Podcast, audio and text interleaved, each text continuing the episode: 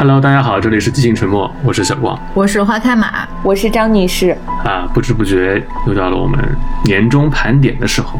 对吧？这一年过得真的最后一期，真的好快。我怎么觉得好像距离我们上一次做年终盘点过去的时间并不是很长？对，真的，今年过得真非常快。嗯，所以今年最后一期呢，我们想做一点不太一样的形式啊，我们。打算来一个盘点中的盘点，我们邀请了在过去一年中来过我们节目的十三位嘉宾老师，让他们每人推荐自己在这一年中读过的比较喜欢的书，他们每个人录了一段。啊，非常精彩的推荐语，然后发给了我们，我们把它剪在一起，最后再作为一期非常特别的节目送给大家。嗯，其实我感觉能凑齐这十三个嘉宾还挺不容易的。今年来过我们节目的嘉宾都是还在跟书相关的行业里边工作的，有出版品牌的创始人。呃，有非常资深的策划编辑，也有非常优秀的营销编辑，还有书籍设计师，嗯，还有作家，嗯，包括一些媒体人，呃，他们也一直在做呃跟书相关的一些内容，嗯，而且听了一下他们的录音，都非常的认真。对，非常精彩，非常精彩。就没有人在摸鱼，所以给我们创造了一个摸鱼的机会啊！这期我们就不怎么说话了。嗯，而且他们推荐的书其实是挺让我们意外的，就是很少推荐特别热门的。就是二零二一年的那些非常畅销的热门的书，我看了一下，整理了一下他们的书单，呃，感觉质量非常高，但是都都有好多我都没有怎么在一些社交媒体上看到过。嗯，对我也是。看了他们的那个书单之后，我光我光看书名就种草了好几本，因为确实感觉这些书不是那种就是我们平时会就是跟风看的那些。嗯，我觉得他们都是比较对比较专业的读者吧，然后他们并不会根据新书来看书，他们是有自己的比较自成一套的一个阅读习惯嘛，嗯。是，而且我觉得就是这个，我们把盘点的这十三位嘉宾盘点出来之后，我发现哇，我们这一年竟然还跟就是邀请了这么多的人来跟我们一起来做节目。对，然后我们这一期其实还有一个非常重磅的环节，就是我们在年底呃准备了一份大礼给到这一年陪伴过我们节目的听友。这个大礼的那个和集合的照片，我们会放在文案的部分。嗯，这里边有五份礼品，我们会抽五位听友送出去。呃，下面这个环节非常重磅，由我来介绍一下这些礼品都有什么。其实去年年底我们送过一次，但是呃，因为那个听友他过了很久，我印象中可能是过了好几个月，他才发现他中奖了，然后才来。跟我们联系，今年大家千万不要错过了。呃，我们这期节目是在十二月二十九号上线，那呃，大家可以在节目里边给我们留言，我们会在元旦假期的最后一天，一月三号，把这个五个幸运的听友抽出来。这五份礼品分别是有一瓶葡萄酒，是一瓶。呃，雷司令，这个我不知道听友知不知道，就是张女士的最爱。我知道，对你，因为我很喜欢喝这种这个葡萄酒，是因为我觉得它里边有非常丰富的花果香气，而且是偏酸的，还有一点点矿物质的味道。雷司令是一个葡萄的品种，这一瓶是我在之前我买了两瓶，喝了一瓶，还有我觉得很好喝，然后还有一瓶送给大家。另外的。一个是 Zara 的香薰蜡烛，我们没有收广告费，就是这个也是，呃，因为很喜欢它的那个木质香调的那个味道，所以这个也送给大家。嗯，另外就是我们曾经在听友群里好像问过大家是会不会买日历，因为每到年底呢。嗯，就有非常多品牌会出很漂亮的日历。呃，去年我们也做过一期日历的盘点，所以今年呢，嗯，我们的那个听友群里好像大家说，因为日历太多了，每年都买，今年反而对周历会更感兴趣一些。所以今年我们其实要送出一份日历和一份周历，呃，是来自知乎的日历，叫知乎好问二零二二，还有知乎的呃今年新出的周历。叫知乎听见二零二二。日历的话，其实不用多介绍，就是延续了知乎的一贯风格，每天会有一个很奇怪的又让人很开脑洞的问题，会有一个答案。然后周历这个呢，有一个呃，就是很很精彩的特点是，它会每一周有一个二维码，嗯，扫这个二维码可以听到呃之前在知乎上面很非常精彩的课程。最后一个呢，就是一个可可的饮品，叫乌里可可。呃，其实可以理解成叫我们的可可。可可这个饮品呢，好像很少在我们的日常生活中出现，因为我们平时喝咖啡、喝茶喝的比较多。可可其实是三大饮品之一，就是茶、咖啡、可可。我们对可可好像并不是那么熟悉，但是其实可可它的。呃，营养啊，或者热，呃，营养很高，热量很低，就是纯正的可可，就是乌里可可这个品牌的可可呢，它是以可可为核心的一个饮品，呃，里里边是零白糖、零植脂末，每一杯的热量其实只有不到一个苹果的热量，其实它的热量非常低，嗯，对于喜欢喝这种饮品又怕胖。又怕不健康的朋友来说是很友好的，而且这个品牌的可可，呃，拿到过二零二一年的号称美食界奥斯卡的比利时国际美味大奖的奖章。这个可可是有两盒，然后它有两个口味，呃，是我们也会送给一个听友，一共就是这么多奖品，非常的。丰富，希望大家都有一个愉快的二零二二年吧。那我们接下来就进入到嘉宾的环节，正片开始。嗯，Hello，即兴沉默的听友们，大家好，我是渣女编辑好同学，啊，很高兴可以在二零二一年底和大家分享我今年最有收获的一本书。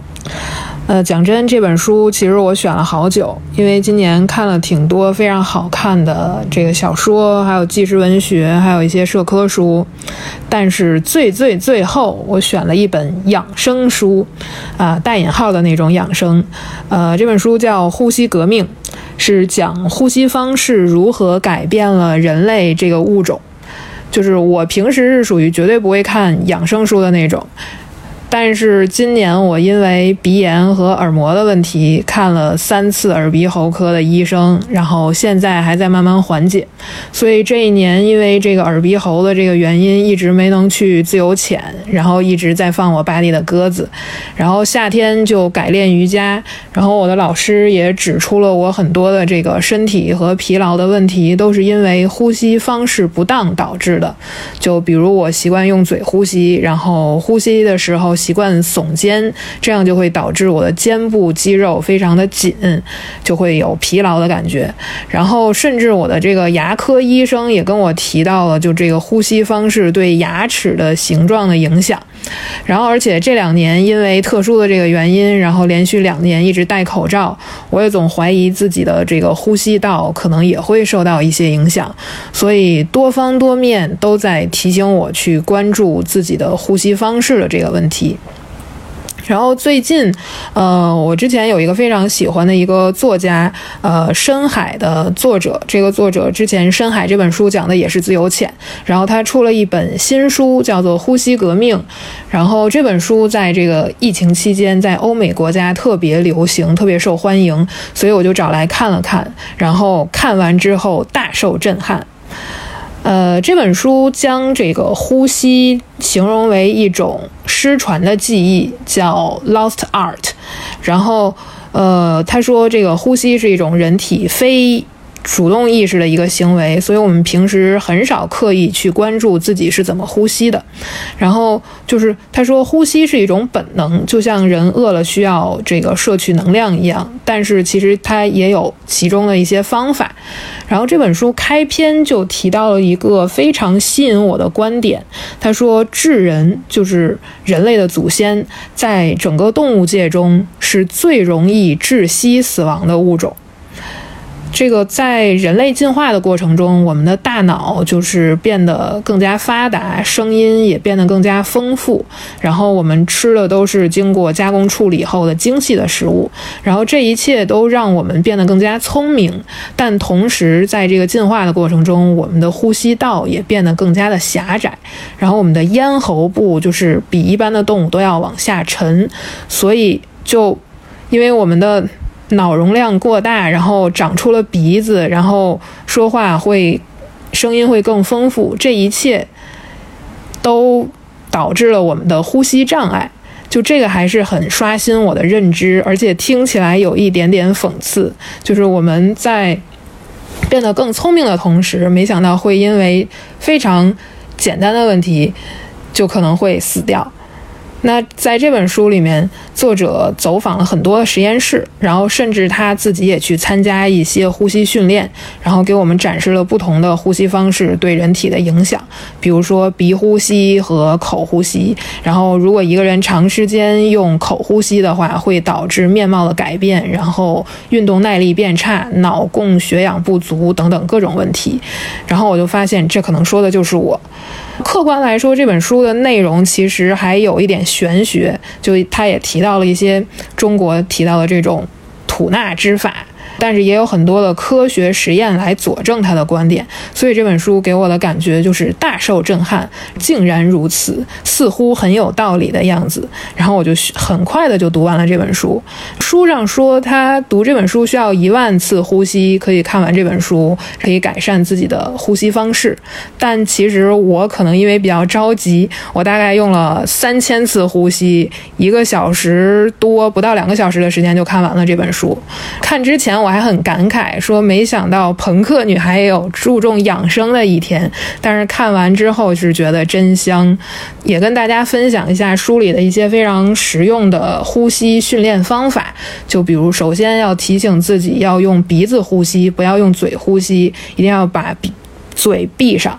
然后，即使是在运动中，也尽量不要用嘴呼吸，起码不要用嘴吸气。另外一个就是平时呼吸的时候，要注重延长呼吸的时间，放慢这个吐气的速度，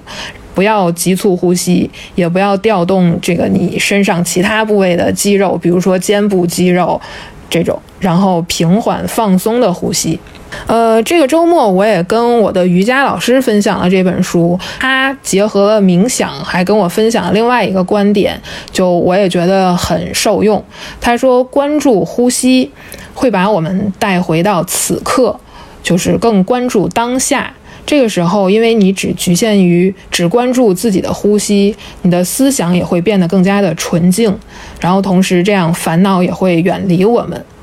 所以，推荐大家有兴趣的话，也可以看看这本书，然后希望它也能帮助到大家。那最后，祝大家新年快乐，也祝大家在二零二二年保持健康，放下忧愁，享受此刻的幸福。那明年见。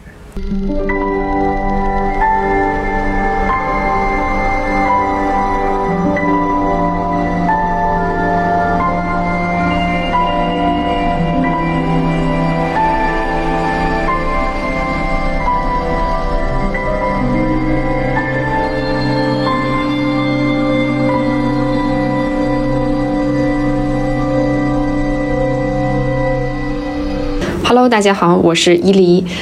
啊，首先还是很惭愧的，因为今年真的没怎么读书，但是还是买了一些书的。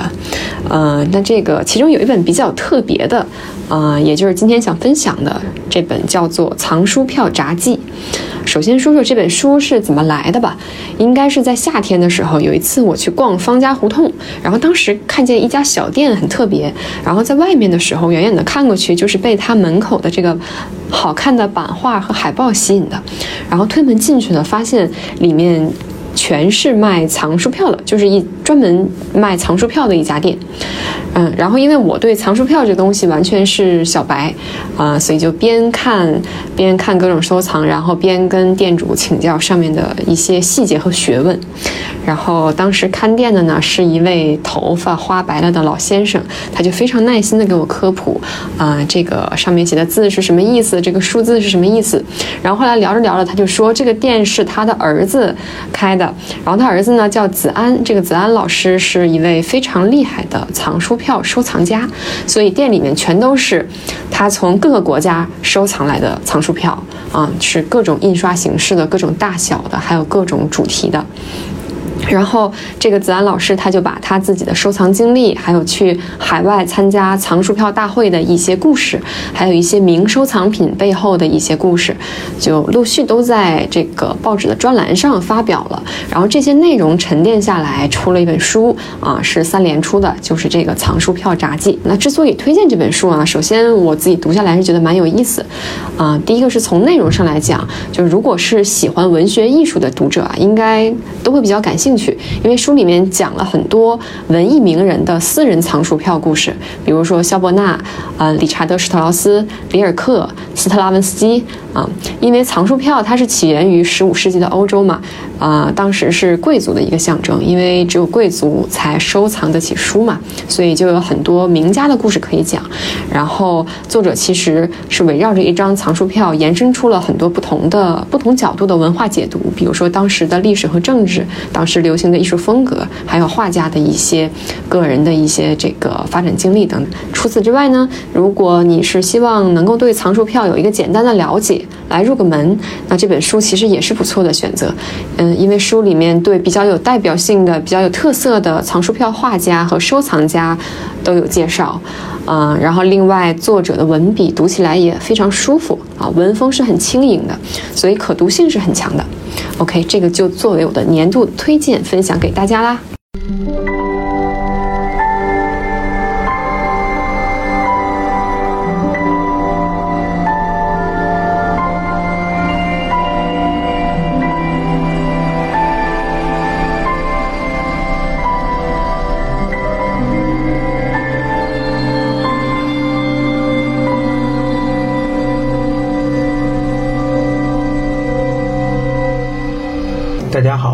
编辑单同学。今天给大家推荐的书是一套漫画，名叫《纸的新生活》。书名里的“纸”这个字是日文汉字，写法是起风了的“风”这个字，把中间的叉换成停止的“止”。这个字在日文中意思是风平浪静，所以这套漫画以及它曾经改编的日剧也被译为风平浪静的闲暇。这个故事是讲一个名叫大岛指的上班族，在二十八岁这年决定抛弃自己曾经的工作、爱情，甚至生活以及他的思维方式，想要开始一段真正属于自己的人生的这样一个故事。他之所以想要改变，是因为他发现自己在生活中过于在意别人的感受和看法了。比如他在公司为了和同事搞好关系，就甘愿多干活；在谈恋爱的时候呢，为了讨好对方，也隐瞒自己的真实想法；在家庭中任由长辈向自己灌输他们那一代人的那种大道理；在其他方面生活中，也会面对陌生人处处小心翼翼，生怕别人对自己产生不好的看法。像这样为别人想的太多，最后结果就是会不知道自己究竟想要什么，以至于失去生活的方向。那我自己其实就是一个和纸很像的人，所以在看完这部漫画之后，我也学着他那样辞了职，然后给自己一段时间来思考自己想要的未来是什么样子的。也希望这部作品能够带给大家改变自己的力量。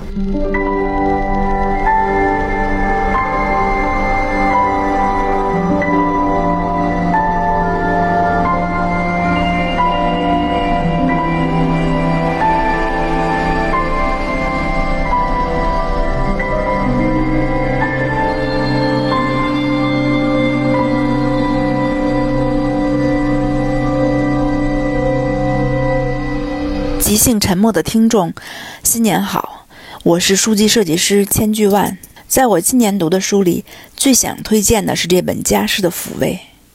因为我真的被它抚慰到。简单说呢，它是一本家务的圣经。这本书是我很多年前买的，但一直没有认真读。直到今年做了妈妈，必须要担负起家里日常打扫、做饭、事务收纳等许多事情的运转。焦头烂额之时，才又重新读起这本书。虽然这好像是一本等你需要时再去读都来得及的工具书，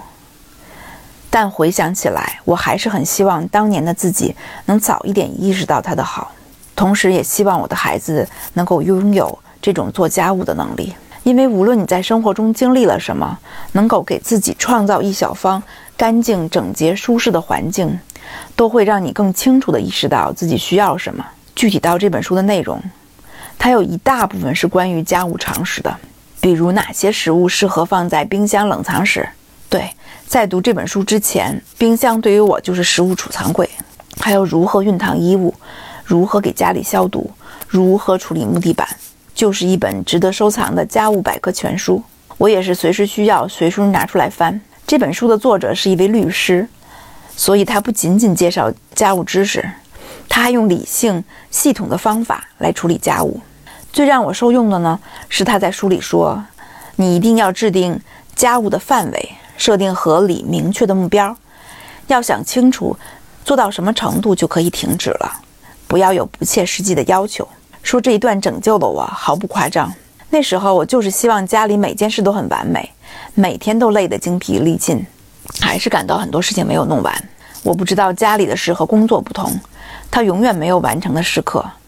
需要自己制定节点和要求。于是我学着这本书的方法，梳理家里哪些事情是需要每天去做，做到什么程度；哪些每周、每个月做一次就可以，我都做成表格，形成文档。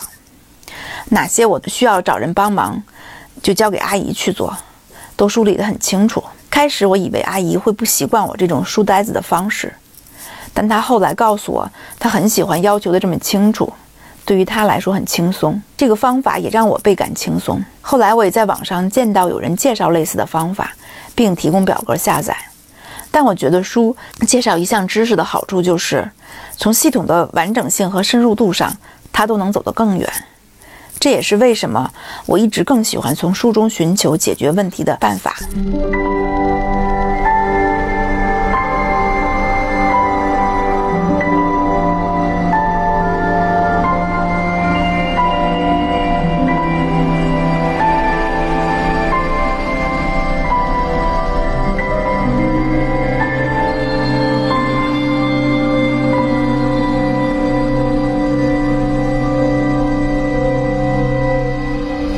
大家好，我是叶叶。今天想推荐的书是一位来自冰岛的诗人他写的一本小说。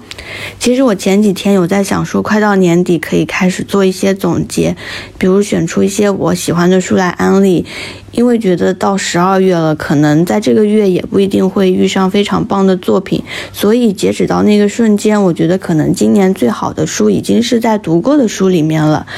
但是抱着这样的心情，上周我凑巧打开了，呃，我想今天安利给大家的这本书就是呃斯特凡松的《鱼没有脚》，因为。这个作者他的前一本书我也有看，当时我很难进入书里的世界，所以这本《鱼没有脚》其实是我在没有什么期待的情况下打开的。但是非常非常神奇的是，我读第一句话就立马进入了书中的世界，立马被吸引、被触动。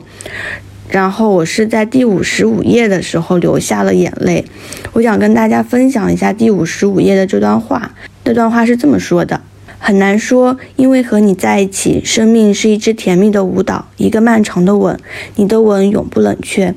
生命充满狂风骤雨。你眼中的光芒永远照亮我前行的路。我的心，那块滑稽的肌肉，那个稚气的圣人，那声叹息，在每一次见你时狂跳不止。与你同在的每一天，我们的内心深处都梦想着一种坚不可摧的爱。没有什么能让它碎成两半。流行歌曲和电影的大潮滋养并放大我们的梦想，在歌曲和电影里，亲吻更深浓，它们的温度点燃平凡，让它熊熊燃烧，成为童话。那些数不胜数的流行歌曲、电影和情诗的主旨，是否在无意之中变成我们生活的基准，变成巍然耸立的高山？多年后，带着阴影、失望和危险的巨石，在我们身上轰然倒塌。读这本书的时候，其实我还有其他工作要做，偶尔会被打断去做其他工作。但是回到书的瞬间，我马上又能被其中的美丽和情感打动。这本书我做摘录，差不多做了一万多字，是我读到现在书里面，就是我摘录最多的。一本书，然后我有在微博上分享上面这段让我哭了的话。有一位网友转发时说了这样一句话，他说：“为自己从没有拥有过如此热烈的感情而感到悲伤。”我觉得我的感觉可能是跟这位读者差不多的，因为我觉得自己离这样的感情很远，所以才会在读到这样美丽的文字的时候被触动。以及，其实这本书它是一本小说，但是因为作者还有一个身份是诗人，所以文字中的。诗意是很自然的流露的，我觉得小说中的剧情好像没有那么重要。我觉得自己就像乘着小船在作者创造的世界飘荡，偶尔会降落，看到某一个人他的珍贵的故事，他的生活的瞬间，然后我又会飞起来，看到世界是什么样子，看到那些我之前会忽略的风景，所以。我就非常非常想把这份我在年末意外收获的美丽分享给大家。这本书就是斯特凡松的《鱼没有脚》。那么我们在二零二二年再见吧，拜拜。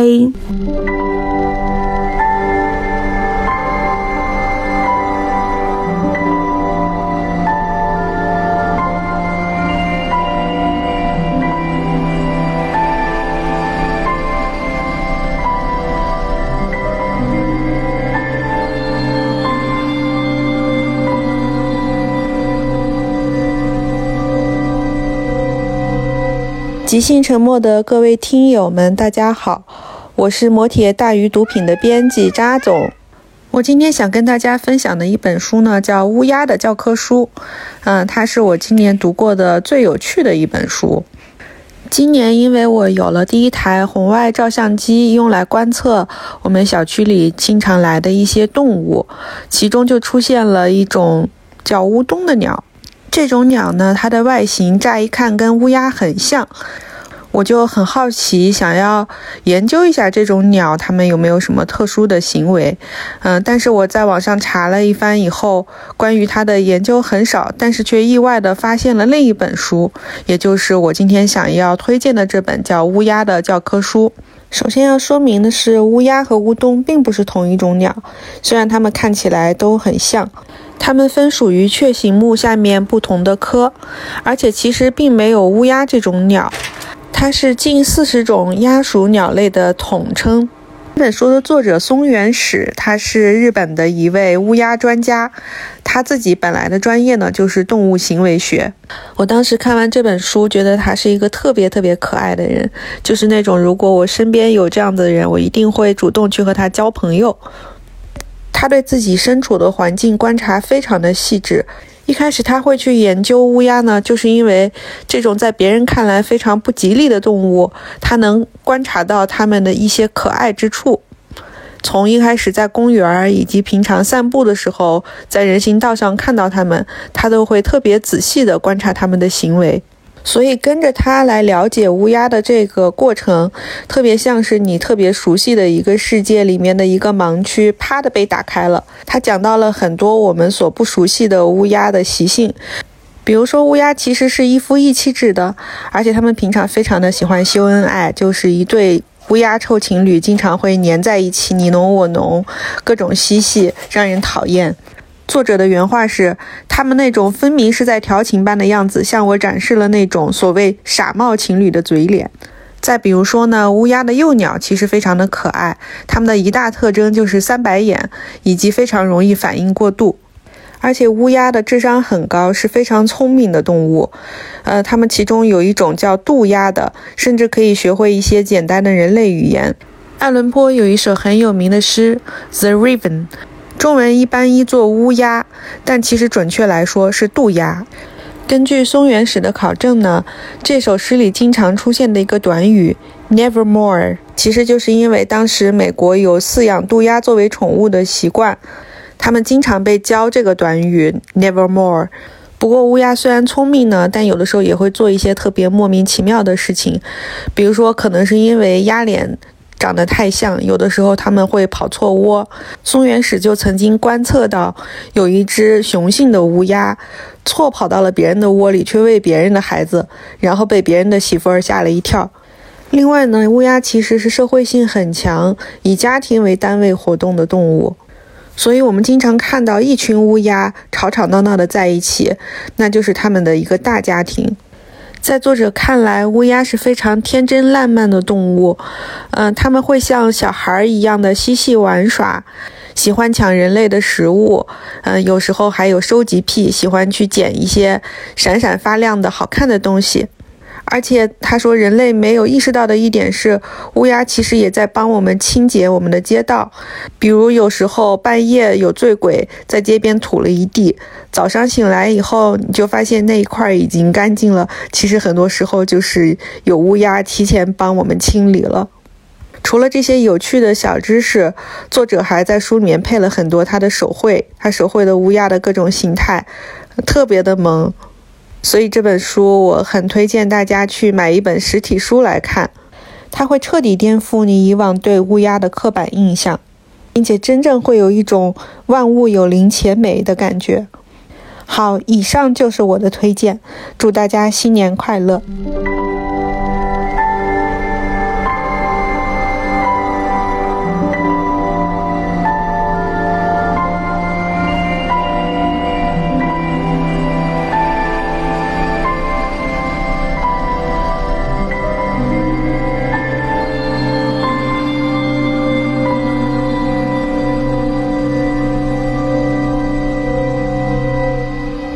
大家好，我是于适，很高兴又来这里串台。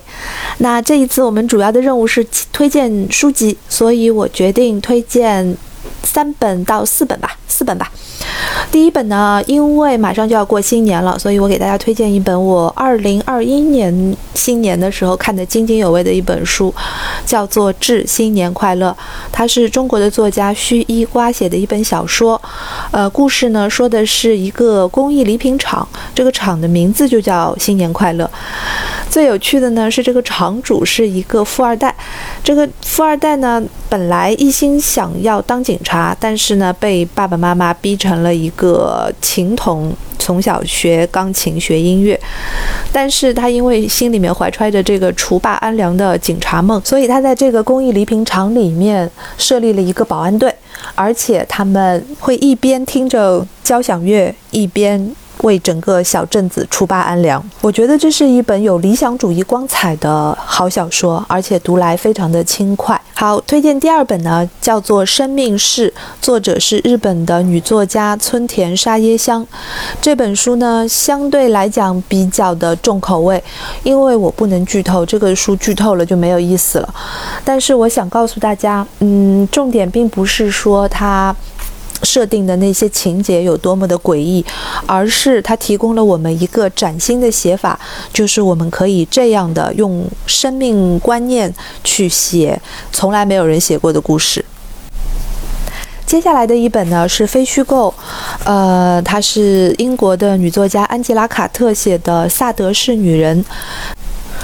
卡特是我们都非常熟悉的女作家，她写过很多的暗黑童话。但是这一本《萨德是女人》呢，是一本标标准准的文化史评论。那在这本书书名，我们就可以看出它的主题是萨德笔下的那些女性人物形象。但是有趣的是，卡特并不是要批判萨德这个人，而是要告诉我们，萨德正是因为用色情文学这样的一种方式，第一次在文学史上创立了一些。真实的女性形象，她们不再仅仅是男权社会当中的生产工具，或者是做家务的，或者是提供性服务的。萨德用这种讽刺的色情的手法，恰恰是完成了对女性的思想的解放。这个观点非常的有趣。而且他还把书中就是萨德书中的一些重要的女性形象，跟当今社会当中已经被符号化的一些女性形象进行了比对。比如说我们都很熟悉的玛丽莲梦露，是不是很有趣？卡特在这本书当中提供了一些观点，是女性在阐释女性自我的时候都未必会想到的。一些潜在的问题，所以很推荐大家去读这本书。最后一本真的是我的私家推荐。其实你们可能已经发现了，我今天要推荐的书都不是曝光率很高的那些大部头，或者是像，啊诺贝尔作家啦，或者是布布克奖获奖作家啦写的那些特别有名的书。这些小众的书籍呢，我觉得都更加值得推荐。我希望他们能够让更多的人知道，比如像《萨德是女人》，比如接下来我要说的西蒙东。的这本《动物与人》二讲，它是在二零二一年三月份的时候由拜德雅出品的。我很喜欢这本书，是因为它让我大受启发。因为，因为我本来就对动物题材啦，或者说动物跟人类的本质区别啦这一类的话题很感兴趣。但是我之前并没有意识到，我们现在所思考动物和人的这种思维方式，都是。延续了笛卡尔之后的启蒙运动之后的这些理性，而。我们对于理性本身，其实可能都缺乏理性，所以这本书提供给我一个新的思路，就是我们很可以把时间轴往前推到前苏格拉底时代，你会发现一种新的生命观念。这位作者呢，西蒙东，其实在法国西方文文化史上是很有名的，但是《动物与人》二讲是至今为止正式出版的第一本西蒙东的著作。好，我就推荐这四本比较小众的书籍，希望。大家阅读快乐，新年快乐，拜拜。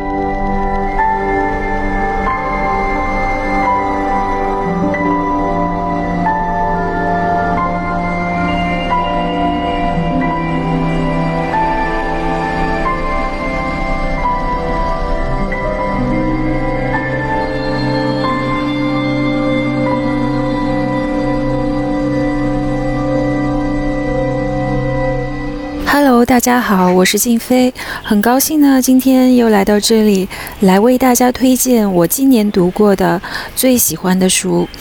今年呢，其实也是因为我们这个疫情的影响还没有完全的过去，所以我在阅读的时候呢，嗯，不知道是有意还是无意，有一些偏向性的选择了一些医疗类型的和讲述这个人类疾病的书。所以我其实今年读到的感触最深的一本书呢，它并不是一本虚构的小说，啊，而是一本非虚构的由医生撰写的书。这本书呢，其实也是在畅销榜上。很长时间了，也许很多人也已经知道。那这本书的书名呢，叫做《最好的告别：关于衰老和死亡你必须知道的常识》。那这本书的作者呢，是一位美国的医生，叫做阿图·葛文德。他本身是一位经验非常丰富，而且呢，也能够跳出呃一个临床医生的视野，参与到一些医疗政策的制定和一些医疗流程的优化的这样的一个过程。的一生，所以他的书呢读起来就格外的生动，呃，也格外的能够发人深省。比如说，他从自己的切身的这个临床经验当中呢，看到了非常多的实例，而从这些活生生的实例当中呢，能够促使我们去思考他在这本书中所提及的主题。这个主题就是说。当我们每一个人的生命都走到终点的时候，那么在现代这样发达的医学辅助的前提下面，有很多人为延长生命的手段，但是这些手段往往促成的并不是生命的提升，而是病人在临终前的苦痛。那么，这种所谓的临终前的照护，或者是关怀，以及说我们整个文明面向死亡的态度，他都提出了一些非常非常，我觉得对我来说啊，是此前没有想到过的角度，以及说我们每个人可能都是要思考的一些比较重要的人生的议题，在这本书中，我觉得是有所体现的。所以在这里呢，可能会推荐给大家看这本书。呃，然后第二本书我想推荐给大家的呢，是一位日本作家，叫做青山七惠。他呢是在今年出了一本很薄的这样的一个短篇小说集，书的名字呢叫做《风》，就是风雨的风。为什么推荐这本小说给大家呢？因为这本书其实它非常非常的易读。我大概是在坐飞机的时候，嗯，整个旅程三个小时不到，我就把它。看完了，那么因为飞机上面没有这个信号，所以我也不能玩手机。那这个作为一个旅行读物，又很轻便，又很易读。呃，它的整个的观感也很不错，而特别就是说引起我兴趣的这个地方呢，是在于说，呃，读完这本书，我有一个新的想法，那就是说，我们在大量大量的这种故事当中呢，往往看到的是一个男性成长的故事，这个是一个继承的类型和继承的模式。往往就是会说，从青春期开始，十六岁，那么一直到这个男性的二十五岁，大概在这十年间，他们的一个最重要的心理历程的转变，以及说怎么样从一个少年成长为一个男性。这当中有人被社会化的过程，也有一些性别议题的困扰，等等等等。但是其实相对应的，并没有很多的叙事是对应着女性成长，而我们其实也不能简单的就是把十五六岁的少女到二十五岁的这个成年女性之间的这个成长历程等同的话等于男性的成长。而《青山七位》这本书让我反而觉得说，其实女性真正的成长故事，可能是从二十五岁到四十岁这一期间，她的身心都经历了巨变。比如说，她会面临到婚姻，她会面临到怀孕，她会面临到生产。而这一类型的叙事呢，其实是非常少有人讲述的。所以说。嗯，它虽然是一本很轻的小说，但是我也从当中读出了一些很耐人寻味的角度，所以在这里推荐给大家。那么第三本书呢，我想推荐给大家的是一个文学作品。他是非常有名的文学家拿波科夫所写的《黑暗中的笑声》。我之所以会想要看这本书的原因，是因为它本身讲了一个和电影有关的故事。而拿波科夫，像我们都知道，他其实写过非常很多晦涩的作品啊，像《微暗的火》，其实是他自己一种非常精巧的文学构思上面的创新创作。可是《黑暗中的笑声》本身是一个俗套到不能再俗套的庸俗故事，它通。通俗到了有一点庸俗的地步，但这并不影响这本书的艺术品质和他那种观看下来对人生的一些比较重要议题的探讨。比如说，在这个故事当中的主人公是一个非常常见的已婚的中年男性，那么他果然在他的这个某一个阶段的人生困境当中呢，就遇到了这样的所谓的。存在性的问题，他解决这个问题的方法呢，也毫无意外的，就是和一个更加年轻美丽的女性发生了这样的一段婚外情。那这个婚外情最后呢，当然是导致了一个毁灭性的结果。本身这个故事是一个带有一个中产阶级道德教化寓意的故事，但拿波科夫却把它写出了别有深意的地方。那更多的我就不在这里为大家剧透了，嗯，希望大家可以享受阅读这本书的过程。好，那么以上的这三本书呢，是我今年读到的，对我来说比较有启发的书。那当然还有很多其他的书，如果下次再有机会的话，我也很高兴能够在各种各样的场合来跟大家一起沟通、探讨、交流，并且享受阅读的快乐。谢谢大家。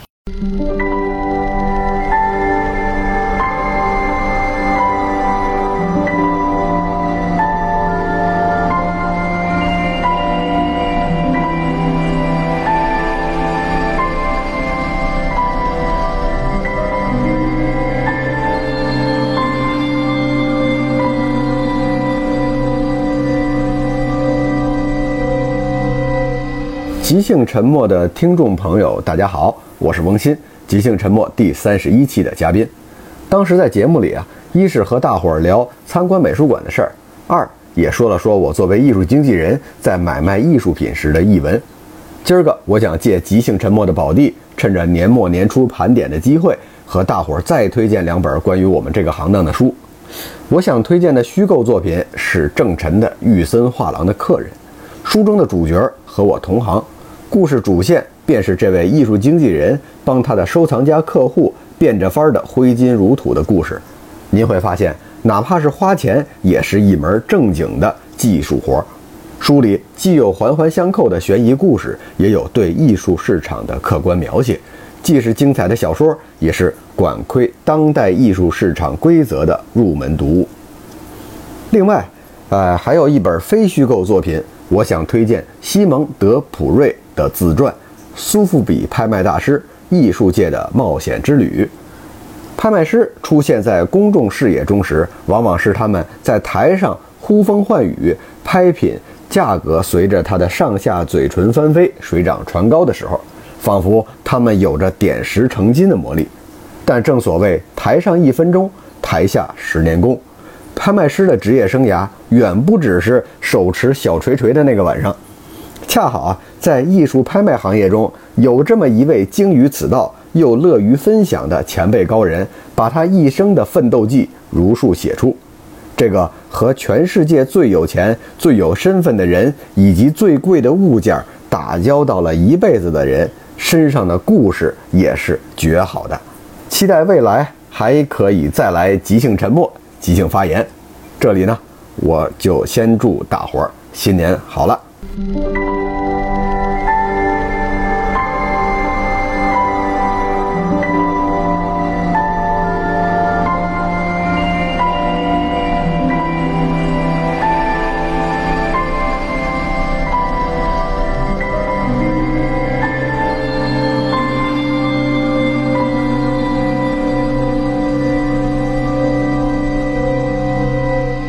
即兴沉默的朋友们，大家好，我是李思稳，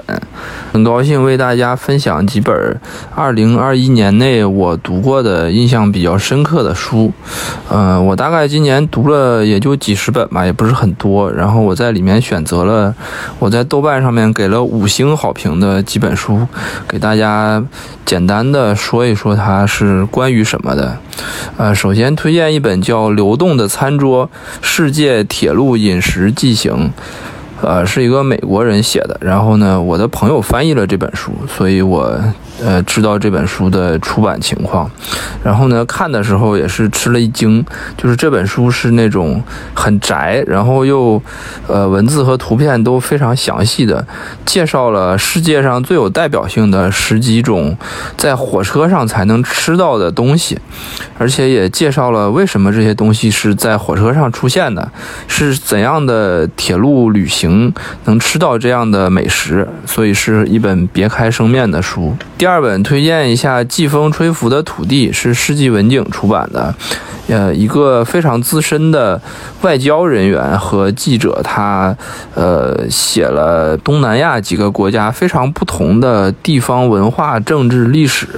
呃，这本书是很刷新我的印象的一本书。呃，然后推荐一下《长夜的独行者》，是二零一八年出版的，同济大学出版社出版的，是很薄的一本书，关于我们国家近现代最有名的建筑师之一，叫童俊，他的应该算是中老年。这段时间在南京大学教书和写作等等一些事情，写得非常的动人。然后，呃，再推荐一本法国知名的旅行作家希尔万泰松的《别列金纳河》，是也是二零一八年出版的。这本书也曾经有过再版，然后是收在。呃，九九读书人跟人民文学出版社做的远行异丛里面，就这个异丛里面全都是游记类的书，呃，然后这个泰松呢，他很中二的，他和他的一个朋友一起仿照拿破仑带领着进攻俄国之后失败的军队那样，从莫斯科往巴黎，呃，一路骑着摩托，就是走野路、走高速公路这样的，然后一路上去。探索以前是否留下一些遗迹，呃，与朋友交谈啊什么的，就是是一种很有历史纪念性的游记，而且它的语言真的特别好。最后，我再推荐一本秋园的故事，嗯，就是这个秋园，它是一个英国的皇家植物园，而且后来呢，在全世界建立了就是有点像连锁店一样的体系，就在英国的各个殖民地国家帮助这个，呃。植物科研体系来收集各种植物和标本啊什么的，然后这个秋园的故事这本书是一个横开本，里面有特别多的照片，嗯，然后完整的记录了秋园的历史变化，而且写的非常细，涉及了很多关于植物的研究管理，还有工作人员的呃动态啊什么的，是非常图文并茂的一本书。大体上就是这样，祝大家阅读愉快。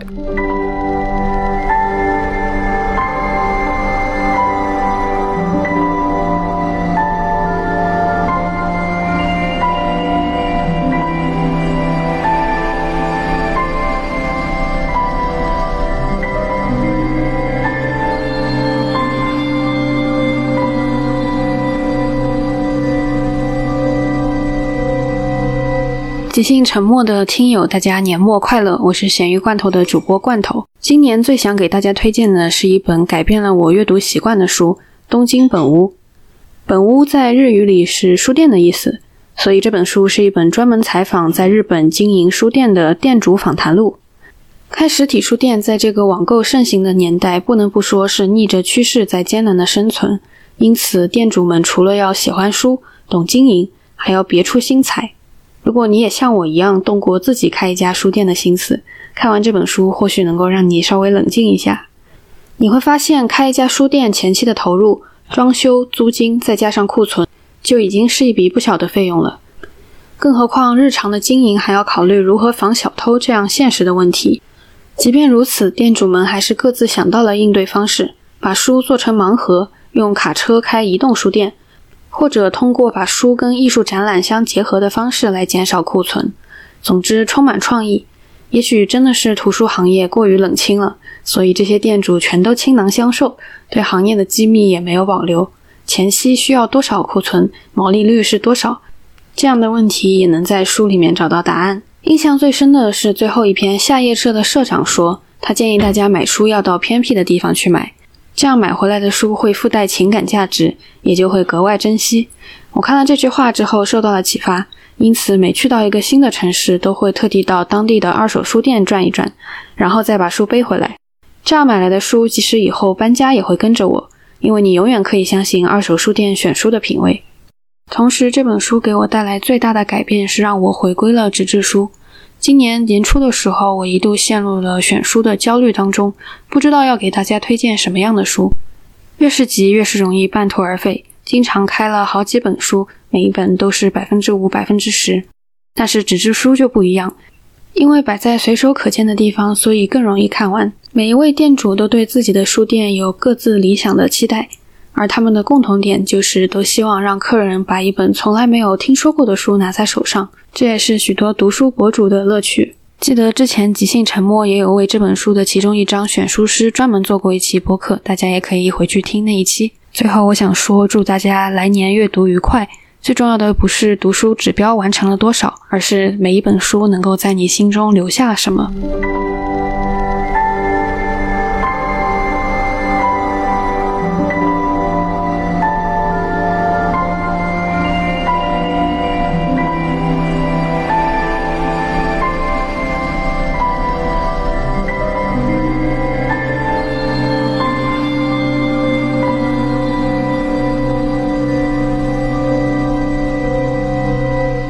即兴沉默的听友们，你们好，我是录书工作室的编辑周云。今天想为大家推荐的这本书叫做《迷影》，沉迷的迷，电影的影。它讲的是电影史上一段非常重要，然后又非常神奇的时期，就是1944年到1968年的法国。我们经常听到的法国电影新浪潮，其实就是发生在这个时期。但是这本书呢，它不只是讲的新浪潮的一个发展史。它讲到了跟新浪潮运动平行存在的其他的一些迷影团体、迷影派别和迷影人物的观点立场和他们的故事。那看完这本书，我觉得这段时期的法国对于电影来说，真的是一个纯粹然后又理想的时代，跟很多其他我们经常提到的理想的时代不太一样的地方在于，我觉得。他是在高举理想主义的旗帜的同时呢，然后对现实又真的产生了深刻、长远的巨大影响。就拿新浪潮来说吧，一群从小混迹在电影资料馆的呃少年，看了几千部电影，对于法国主流的电影现状不满，然后开始写影评，然后以他们的刊物为阵地，跟他们的论敌进行论战，想要把他们崇奉的大洋彼岸的美国好莱坞导演。捧上神坛，最后甚至他们自己开始去拍电影、写电影剧本，然后最后他们自己也成为神坛上的人物，然后彻底的改变了电影整个的发展史和制作的方式。我觉得这真的是非常激动人心，然后又对我们自己的一些理想和信念有一种鼓舞作用的一个一个一个伟大的时代的故事。所以我想要把它推荐给读者。我觉得可能不只是对电影史或者电影感兴趣的读者会从中呃受益良多，可能对电影没有那么了解的人，他们在坚持自己的理想和信念的时候，可能也可以从这个书里面吸取到一些呃，能够激励自己的东西，就像我在编辑这本书的过程中所吸取到的一样。然后祝大家新年快乐，谢谢。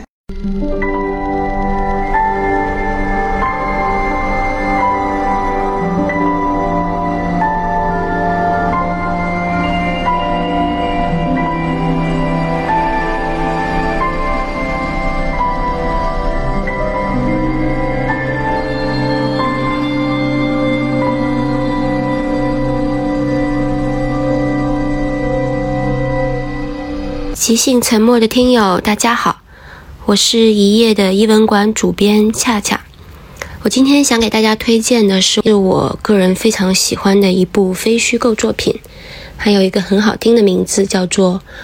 我身体里的人造星星》。这本书写的是一位女性从患病到生育这样的一个非虚构形式的自传体。它给人的阅读感觉就是非常有一种沉浸式的体验，所以读书稿的过程中，我就无数次的觉得自己需要停下来缓一缓，喘口气，才能继续往下看。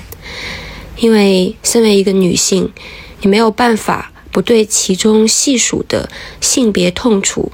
感同身受，像是被浸入到水中又被救起来。作者像拆解俄罗斯套娃一样细致地拆解女人的身体，从头发、血液、脸庞再到子宫，并发出诘问：哪一个独属于我们的部分该被保留？他展示着自己身上无数的伤口，那些来自手术的、来自生育的、来自生活的以及来自文化的伤口，同时也告诉你，伤口并不沉默。伤口会释放出自己的光芒，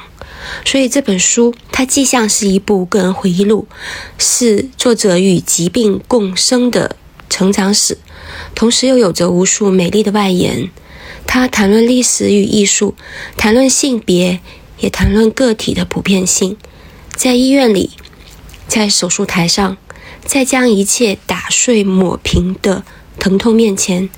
人被还原成肉体。甚至被还原成器官与器官的组合，所以这本书也不仅仅是关于女性和性别的，它更是讲述一个人的生命如何能够多次得救并活得精彩。身体是我们生而为人的毕生战场，不论性别与年龄，也无关健康与否。当代医学发展至今，身体叙事也变得含混不清。我们的大脑可以被打开，器官可以移植，血液可以注入，但我们生命的故事仍然是关于这具身体的故事。不论是疼痛还是心碎，我们都生活在同一张皮囊底下，知晓它的脆弱，同时与死亡搏斗。我很爱这本美丽的小书。它如此的难以形容，是诗歌与哲诗的混合物，是诗人的，也是献给所有人的身体颂诗。所以现在把它郑重的推荐给你，愿你读完之后给自己的身体一个大大的拥抱。最后祝你新年快乐，一夜暴富，越读越美丽。听了这么丰富多彩的嘉宾的呃推荐，我觉得可能明年一年。我们的书单就已经有了，嗯，差不多是。那我们在节目的最后要跟大家说些什么呢？那我先说吧。其实我觉得也没有太多可以说的，因为对于我来说，我会觉得就这我们这档节目对于我的陪伴的意义其实还蛮大的。然后这一年，不管是要因是不是因为要做播客啊，其实也看了很多书，所以希望。二零二二年就是来年的话，还能好好的把我们的播客做下去。这一年很感谢大家的收听。啊，我觉得就是嘉宾的书单大家都已经听到了，没有一本书是重复的啊。就像我们每个人的阅读口味其实都是千差万别的，但是最重要的是找到你最喜欢的那个阅读的路径。二零二二年继续读更多的好书。我其实也不知道该说什么，因为。感觉感谢的话就有点太俗套了。呃，然后我们这一期选的音乐呢，是可能大家还挺熟悉的，最近经常会听到的，就是上海彩虹室内合唱团的一首很经典的歌曲，叫《醉鬼的敬酒曲》。呃，我想读一段它里边的歌词，我觉得这个歌词非常打动我。这段歌词是。尽忘却，尽衰老，尽无垠的宇宙，尽可怕，尽遥远的旅行，尽背叛，尽认知，尽第一次学步和第一次心动，尽规则，尽秩序，也尽混乱和老无所依，尽谎言，尽誓言，尽岸上的幸存者和骄傲的白鹅，尽守护者，尽失意者。尽真诚，也敬贪婪；敬歌星，敬舞者，敬老学究，敬政客，敬老狗，敬所有人吧。嗯，好的，敬所有人，敬所有人，让我们隔空干杯，祝大家二零二二年新年快乐。嗯，新年快乐，新年快乐，明年再见，明年见，拜拜，拜拜，拜拜，拜拜。在。